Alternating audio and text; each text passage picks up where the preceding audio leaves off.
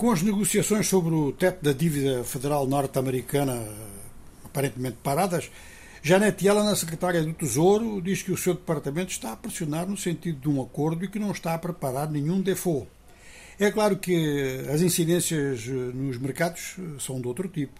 As bolsas todas em recuo pelo segundo dia consecutivo. Falamos destas bolsas que nós citamos aqui esta hora em atualização. Agora, no mercado de câmbios em Londres, há pouco o euro estava a 1,0759 em relação ao dólar.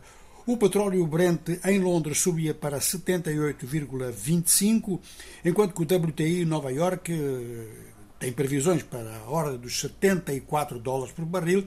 Estas subidas podem ser interpretadas como um aumento da procura, o que significaria então avanço em termos industriais.